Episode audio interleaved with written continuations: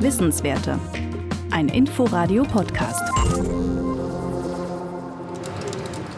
Es kommt zwar relativ häufig vor, dass Arzneimittel, die zunächst für eine bestimmte Erkrankung zugelassen werden, dann auch für die Behandlung von Erkrankungen zugelassen werden, die auf einem ähnlichen Krankheitsprozess beruhen. Tobias Dreischult ist Professor am Institut für Allgemeinmedizin des Ludwig-Maximilians-Universitätsklinikum München. Repurposing heißt das Verfahren, bei dem altbekannte Medikamente umfunktioniert werden.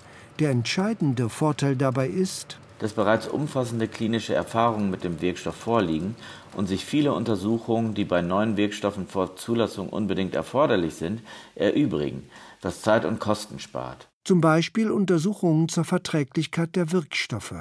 Die Liste der so umfunktionierten Medikamente ist lang. So wurden zum Beispiel Beta-Blocker und ACE-Hämmer ursprünglich zur Behandlung von Bluthochdruck entwickelt, dann aber später auch bei Herzschwäche eingesetzt, nachdem die zugrunde liegenden Mechanismen besser verstanden wurden. Ein weiteres Beispiel ist das einstige Schlaf- und Beruhigungsmittel Contergan, das in den 1960er Jahren für die Missbildung tausender Kinder allein in Deutschland verantwortlich war. Thalidomid, der Wirkstoff des Skandalmittels Contergan, wird jetzt bei bestimmten Krebserkrankungen verwendet.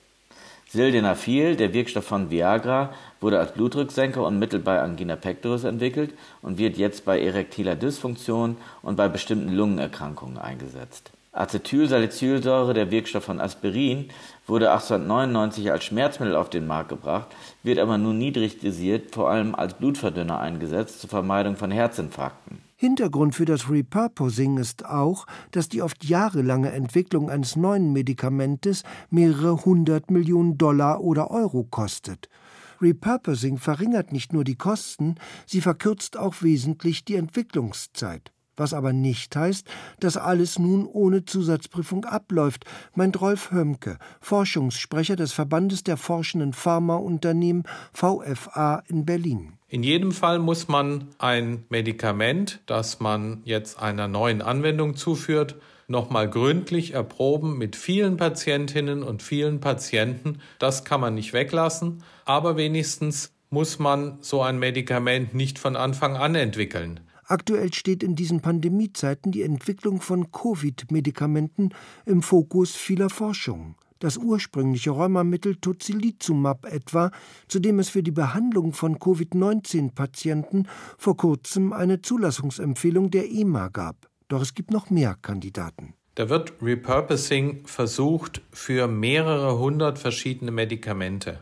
Bei frisch infizierten Patienten hat man vor allen Dingen Medikamente erprobt, die schon gegen andere Viren entwickelt worden waren, also meinetwegen gegen HIV, gegen Hepatitis C oder Grippe. Die meisten haben sich dann aber nicht bewährt.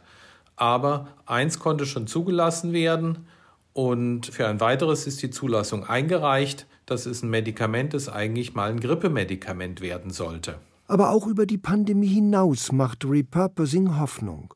Forscher am Broad-Institut in Cambridge konnten vor kurzem bei der Untersuchung von mehr als 4000 Wirkstoffen 50 Mittel identifizieren, die Tumorzellen töten können und bisher nicht in der Onkologie verwendet wurden. Wissenswerte. Ein Podcast von Inforadio. Wir lieben das Warum.